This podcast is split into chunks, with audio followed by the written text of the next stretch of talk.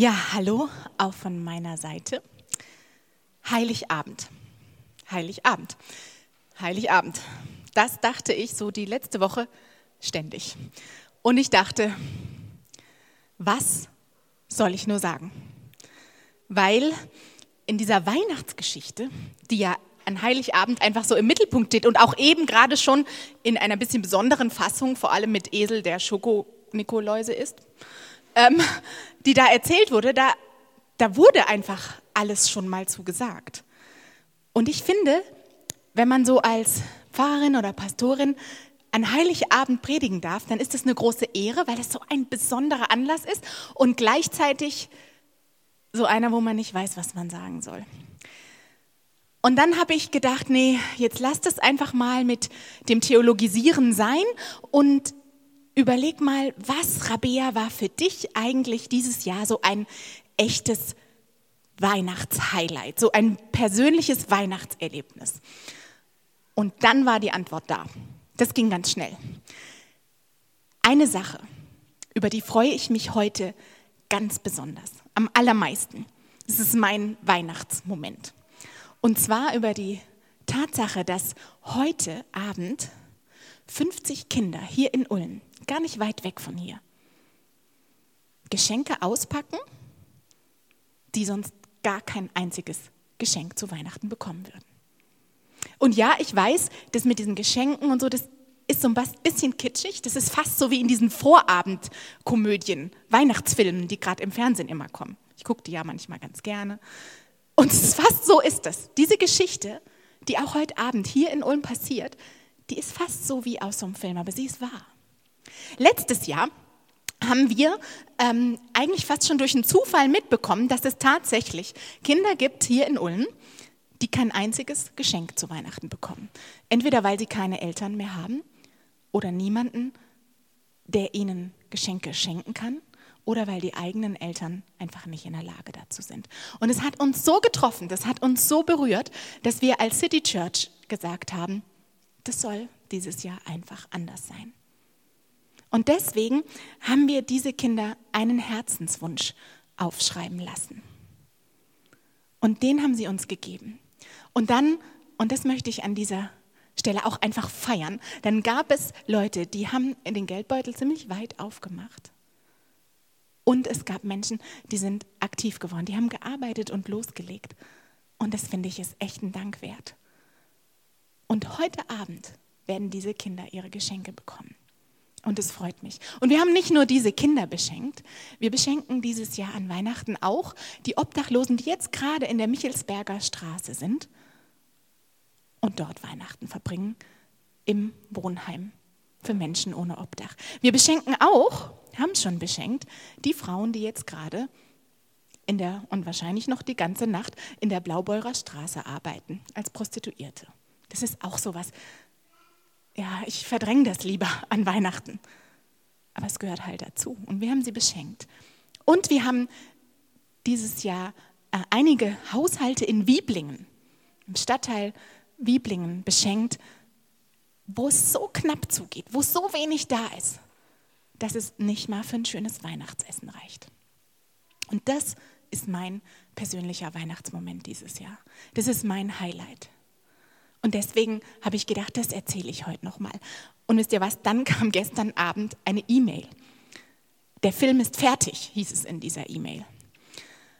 Und ähm, wir haben an diesem, vor vier Wochen, an einem Sonntag, den nennen wir immer Charity-Sonntag, da haben wir ungefähr 100 Leute, die vielleicht auch heute hier sein, sind und manche von euch waren nicht dabei. Ähm, wir haben diese Päckchen gepackt und diese Karten geschrieben für die Leute. Und äh, wir haben jetzt tatsächlich einen kleinen Film, äh, der uns nochmal mitnimmt dies, an diesen Moment, an diesen Tag. Und ja, ihr dürft ihn einfach genießen. Ja, das hat mich echt begeistert und das ist mein Weihnachtsmoment. Und ich möchte euch allen danken, die dabei waren und die das möglich gemacht haben. Und ich lade euch ein, da auch heute Abend dran zu denken, was da passiert, ein paar Häuser weiter von hier. Ich muss ja sagen, ähm, dieses eine Mädchen, es hat mich besonders berührt. Es hatte auf ihren Zettel geschrieben, ich wünsche mir als Herzenswunsch eine Decke zum Kuscheln. das ist schon irgendwie, das ist schon irgendwie was, was einem nahe geht. Und die wird diese Decke heute Abend auspacken. Und ein Junge hatte äh, aufgeschrieben, dass er sich chinesisches Essen für die ganze Familie wünscht. Und da musste ich dran denken, dass meine Kinder Essen vom Chinesen lieben. Bei uns zu Hause ähm, ist das ja eher so eine Art Notlösung, wenn es mal so ganz schnell gehen muss. Dann bestellen wir das und dann feiern wir das und genießen das. Und irgendwie hat mich das wieder neu getroffen, dass es Familien gibt hier in Ulm, für die das ein unerschwinglicher Luxus ist.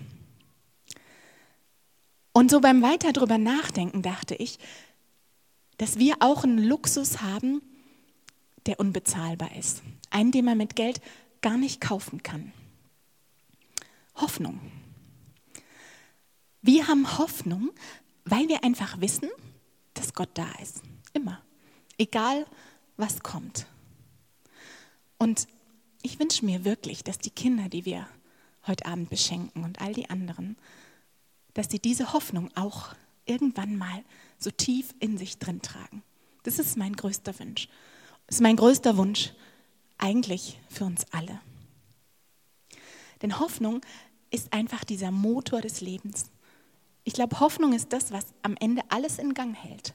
Hoffnung braucht man, damit das Leben Spaß macht. Und wenn man keine Hoffnung hat, dann fühlt sich früher oder später alles sinnlos an. Ich musste auch an jemanden denken, der gerade so ziemlich hoffnungslos ist, der so ein bisschen auf der Flucht ist, der es hier gar nicht aushält.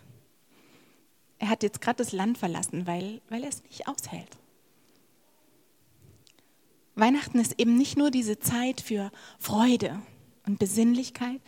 Weihnachten ist ja auch die Zeit, in der am meisten gestritten wird, ist die Zeit, in der am meisten geschwiegen wird, ist die Zeit, in der wir uns gegenseitig am meisten verletzen, ist die Zeit, in der die Einsamkeit besonders groß ist und auch die Zeit, in der diese alten Wunden, die wir mit uns rumtragen, wieder wehtun.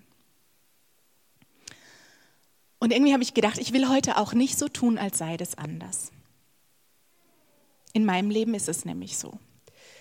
Und bestimmt bei dem einen oder anderen von euch auch. Und dann dachte ich, manchmal gibt es noch nicht mal irgendwie einen dramatischen Grund für so ein hoffnungslos Gefühl. Manchmal ist es einfach da, so eine gewisse Leere.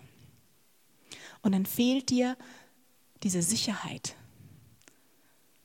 Die Sicherheit, gewollt zu sein, am richtigen Platz zu sein. Die Zuversicht, dass es gut wird und dass es in all dem, so wie es ist, auch schon gut ist.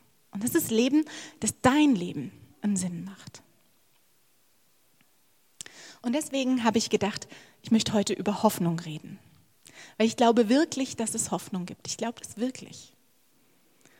Und mir ist ganz wichtig, ich meine jetzt nicht so Quick Solutions und also irgendwie ist es so gepflastert in den Ratgebern, in den Zeitschriften. Ich meine auch keine faulen Kompromisse, die man immer wieder eingehen muss. Man muss ständig Kompromisse eingeben. Und die machen einen ja auch nicht immer so richtig glücklich. Ich meine echte Hoffnung. Shalom, dieses Wort drückt es aus. Ich war vor 14 Tagen zu Gast in einer Radiosendung. Bin ich jetzt auch nicht alle Tage, aber diese Radiosendung wurde moderiert von Zweit- und Drittklässlern. Und die haben mich eingeladen und dann haben sie mich zum Thema Weihnachten interviewt. Und dann fragten sie, warum gibt es denn eigentlich Weihnachten überhaupt? Und dann dachte ich, hm, hätte jetzt auch eine einfachere Frage sein können. Was antworte ich jetzt darauf, wenn man mit Zweit- und Drittklässlern da spricht? Und dann dachte ich, ja, damit wir Hoffnung haben, gibt es Weihnachten. Und dann habe ich ein Mädchen dort, also eigentlich die ganze Gruppe, aber eine war so ganz besonders äh, aufmerksam und habe ich sie gefragt, weißt du, was Hoffnung ist? Was das bedeutet? Ich war mir nicht so sicher, ob man das als Zweit- oder Drittkäster wirklich schon versteht. Und dann hat sie gesagt, meinst du, dass man sich so ganz tief drin einfach gut fühlt? So richtig gut. Und dass man keine Angst hat. Egal was kommt. Und dann dachte ich, ja, ja, genau das meine ich. Ich finde, das ist eine richtig gute Beschreibung für das, was Hoffnung bedeutet. Sich tief drin gut fühlen und keine Angst haben. Egal was war und egal was noch kommt. Das ist Hoffnung. Und darum geht es in der Weihnachtsgeschichte. Die Kinder dort in der Radiosendung kannten alle den Anfang der Weihnachtsgeschichte. Sie kannten ihn sogar in den berühmten Worten. Ihr kennt sie wahrscheinlich auch. Es begab sich aber zu der Zeit, könnt ihr ablesen, Nee, hä? Also gut, ich jetzt. Ha, ich hätte noch weiter. Es begab sich aber zu der Zeit, dass ein Gebot von dem Kaiser Augustus ausging, dass alle Welt geschätzt würde. Das ist ein weltberühmter Satz. Und kann, diesen Satz kannten die Kinder. Und sie kannten auch die Szene, wo Maria und Josef umherziehen, so wie wir es gerade auch gesehen haben im Krippenspiel, wo das Baby im Stall geboren muss, weil sich einfach keine Herberge findet. Sie wussten auch, dass dieses Kind der verheißene Retter ist und dass er Frieden bringen wird. Aber sie wussten nicht, wie die Geschichte genau endet. Wie endet die berühmteste Geschichte in der Bibel? In den allermeisten Bibelübersetzungen endet sie mit Vers 20. Dann steht da Vers 20 und dann kommt so eine neue fette Überschrift. Könnt ihr zu Hause mal nachgucken. Und in Vers 20 heißt es, und die Hirten kehrten wieder um, priesen und lobten Gott für alles, was sie gehört und gesehen hatten, wie denn zu ihnen gesagt war. So enden eigentlich auch Krippenspiele, so wie das hier eben auch. Das ist ja auch ein schönes Ende. Die, die Hirten, die loben und preisen und dabei outen sie dieses Baby in der Krippe als Retter der Welt. Und dann gehen sie wieder nach Hause und der Vorhang fällt. Das ist aber eigentlich nicht das Ende. Es ist nur das Ende von dieser Version, die wir seit dem 19. Jahrhundert überall rauf und runter, meistens leider ziemlich verkitscht, ähm, hören und sehen. In Wirklichkeit endet die Weihnachtsgeschichte erst in Vers 21. Und der lautet, und als acht Tage um waren und er, also der Junge, beschnitten werden sollte, gab man ihm den Namen Jesus. Also eigentlich acht Tage später. Vers 21. Jetzt denkt ihr wahrscheinlich, aha, okay, das vergessene Ende der Weihnachtsgeschichte, macht die so ein Wirbel und dann das. Ja. Warum ist Vers 21 so wichtig für das Ende der Geschichte? Zwei Gründe, sage ich. Es gibt noch mehr, aber ich, heute ist Heiligabend, wir wollen ja auch alle fertig werden. Zwei Gründe.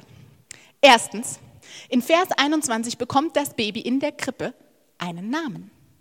Vielleicht ist es euch noch nie aufgefallen, vielleicht auch schon. Bis jetzt hatte dieses Baby, um das es da geht, um das der Engel, der, Herr, der, äh, der Engel des Herrn, ja, das ist dieser berühmte Engel, der in der Bibel immer wieder auftaucht. Und auch die ganzen Heerscharen von Engeln, die machen einen riesen Tamtam um ein Baby, das keinen Namen hat. Diese Kombination, der Herr, der Herrscharen und die Herrscharen selber, die treten in der Bibel auch immer mal wieder auf, aber nie zusammen. Das ist was ganz Einmaliges. Das ist nur an dieser Stelle so. Nur hier ist es so. Nur bei der Geburt von Marias Kind geben sich alle Engel die Ehre. Das ist wirklich einmalig. Und das bedeutet etwas, nämlich diese Geschichte hier, diese Geschichte, die mit der Geburt von diesem Kind beginnt, die Geschichte dieses Kindes, die ist besonders wichtig. Die ist besonders, die ist einmalig. Alle Engel geben sich die Ehre. Sie ist der Höhepunkt und das Zentrum von Gottes Geschichte mit uns. Aber erst in Vers 21 bekommt dieses Kind seinen Namen, Jesus. Die Weihnachtsgeschichte ohne Vers 21, das wäre in etwa so äh, wie Tatort ohne die letzten fünf Minuten. Vielleicht macht ihr das so wie ich ab und zu mal, so sonntags abends, 20.15 Uhr. Man verfolgt gebannt den Tatort. Und jetzt stellt euch einfach mal vor, kurz vor Schluss bricht's ab. Hier ist das erste deutsche Fernsehen mit den Tagesthemen. Das kommt ja dann immer. Das wird mich total verrückt machen. Und als die Menschen vor 2000 Jahren diese Geschichte zum ersten Mal gehört haben, die Weihnachtsgeschichte, lieferte Vers 21 die entscheidenden Informationen. Und hätte man den weggelassen, das hätte die Kirre gemacht. Ohne ihn hätten sie nicht gewusst, wer der Mörder ist. Äh, nee, ich meine, sie hätten nicht gewusst, was wollte ich sagen? Ohne ihn hätten sie nicht gewusst, wie der Retter heißt. ja, also ohne ihn hätten sie nicht gewusst, wie der Retter heißt, der da in der Krippe liegt. Der Mörder. Hm, okay, jetzt merkt ihr euch das wenigstens, ja. Sie hätten ihn, dieses Kind, nicht identifizieren können, weil es ist noch nicht einmal sein Name gefallen.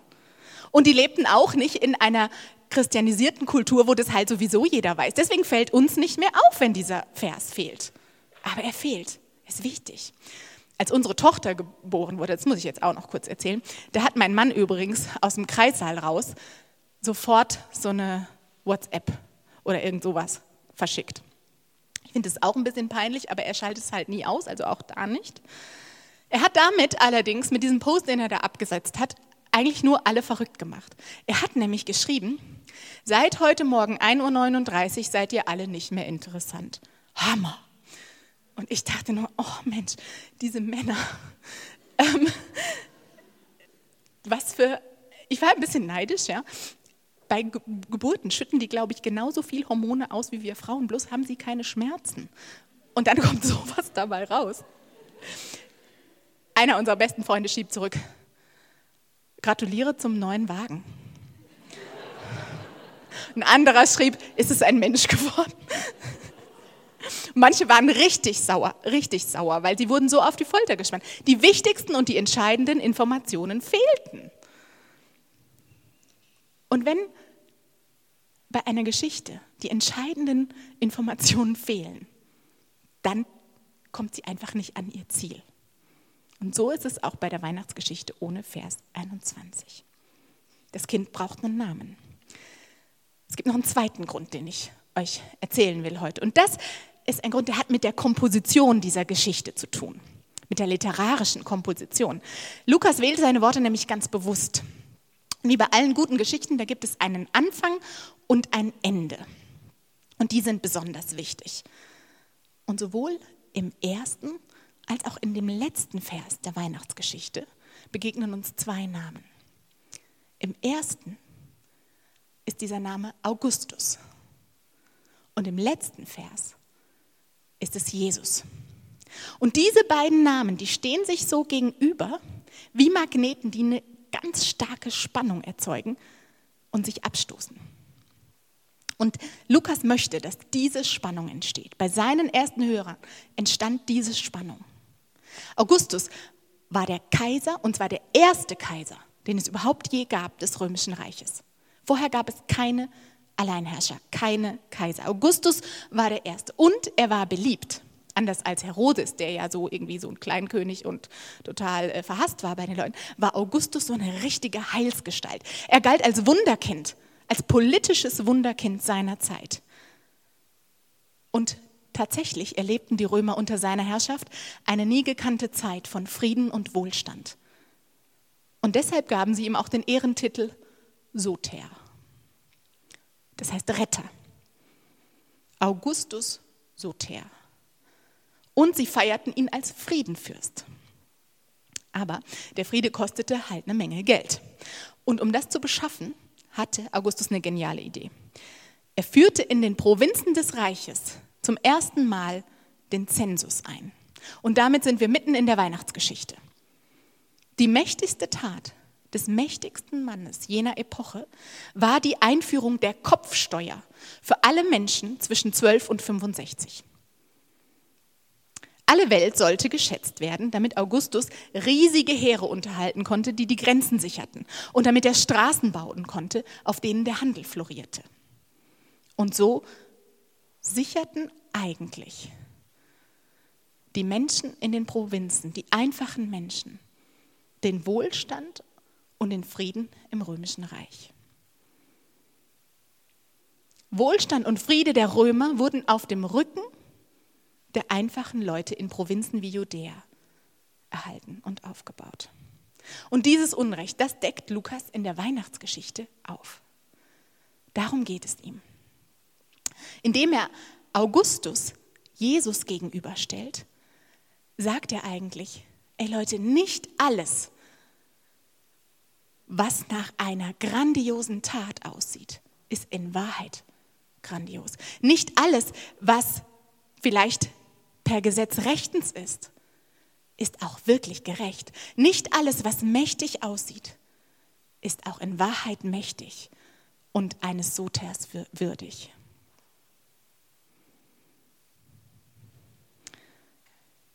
Selbst Augustus, der Retter Roms und der mächtigste Mann seiner Zeit und der am meisten gefeierte, schafft keine echte Gerechtigkeit. Und irgendwie dachte ich da so, ach, das ist eigentlich heute ja auch nicht anders. Unsere Konzernbosse, die, ich möchte jetzt gar nicht über die herziehen, ich kenne die ja gar nicht persönlich, vielleicht sind es ganz tolle Männer und Frauen. Warum sage ich eigentlich immer Bosse? Egal, also die Vorstände, ganz weit oben, in den ganz, ganz großen Konzernen unserer Welt, die, die wirklich am Drücker sind. Die feiern wir natürlich nicht wie Götter. Aber wir nehmen schon in Kauf, dass sie zum Beispiel unsere Waren, das, was wir so einkaufen, das, was wir heute am verschenken, zu Dumpingpreisen in Entwicklungsländern produzieren. Alles, damit unser Wohlstand gesichert ist. Und natürlich wollen wir das auch nicht, wirklich nicht. Aber wir nehmen es halt in Kauf. Ich musste daran denken, dass sich das vielleicht ändern wird. Wenn ich an Fridays for Future und all das, was so gerade in den letzten Monaten passiert ist in unserer Gesellschaft denke, dann wird mir klar, dass da eine Generation heranwächst, die vielleicht wirklich den Mut hat, was zu ändern. Und es macht Hoffnung. Es macht wirklich Hoffnung. Aber ich hoffe auch, dass wir alle niemals den Fehler machen, irgendwelchen neuen Lichtgestalten, wie zum Beispiel Greta von Thunberg, und ich finde die cool, wirklich. Ich bin ein Fan. Aber dass wir nie den Fehler machen, unser Vertrauen allein auf sie zu setzen. Dass wir nie den Fehler machen, irgendwelche neuen Ideologien zu bauen, vielleicht zum Thema Klimawandel, und unser Vertrauen allein darauf zu setzen. Wenn wir Ideologien glauben, dann macht uns das blind für andere Dinge. Und, und das ist die eigentliche Pointe der Weihnachtsgeschichte. Unvoreingenommenes Vertrauen, das verdient nur einer. Der einzige Retter, auf den wir wirklich hoffen dürfen, trägt den Namen Jesus. Und um das wirklich zu verstehen, brauchen wir auch Vers 21 in der Weihnachtsgeschichte. Denn dann ist diese Botschaft, die schon 2000 Jahre alt ist, heute noch genauso aktuell wie eh und je. Man kann auch in anderen Worten ausdrücken, was sie sagt. Jedes Licht erzeugt Schatten. Sogar die mächtigste Tat des mächtigsten Mannes auf der Welt damals wirft ihre Schatten. Und Gott sieht das. Gott sieht auch die Schatten. Und deshalb schickt er seinen Sohn auf die Welt. Er ist das einzige Licht, das keine Schatten wirft. Und es ist kein Zufall, dass sein Name am Ende der Weihnachtsgeschichte steht. Jesus ist der Retter der Welt. Jesus ist Hoffnung. Und mit ihm kann man wirklich spüren, mit ihm kannst du wirklich spüren, wie man sich tief drin richtig gut fühlt und keine Angst hat, egal was war oder was noch kommt. Ich glaube, Gott weiß, dass wir uns nach einer gerechten Welt sehen. Und er weiß, dass unser größter Wunsch letztlich Shalom ist. Shalom in unserem ganz persönlichen Leben. Wir wünschen uns Frieden, wir wünschen uns Glück, wir wünschen uns Harmonie in unseren Beziehungen. Und all das bedeutet Shalom. Und Gott will auch, dass wir das erleben. Unabhängig von den Umständen, in denen wir gerade stecken. Gott möchte, dass wir die Hoffnung nie verlieren weil es echten Grund zur Hoffnung gibt. Weil er kommt und weil er das letzte Wort haben wird. Nicht nur in der Weihnachtsgeschichte. Wie sähe denn deine Geschichte aus? Wie sähe denn deine Geschichte aus, wenn das letzte Wort in deiner Geschichte er hätte? Was für ein Traum hast du vielleicht schon ganz lange nicht mehr geträumt oder fast aufgegeben? Was für einen Traum hast du? Was wäre, wenn du dir sicher sein könntest, dass er das letzte Wort hat? Oder vielleicht musst du auch an so eine Schattenseite denken. Was wäre, wenn in dieser Sache er das letzte Wort hätte? Wie wird sich das anfühlen? Wie wäre das?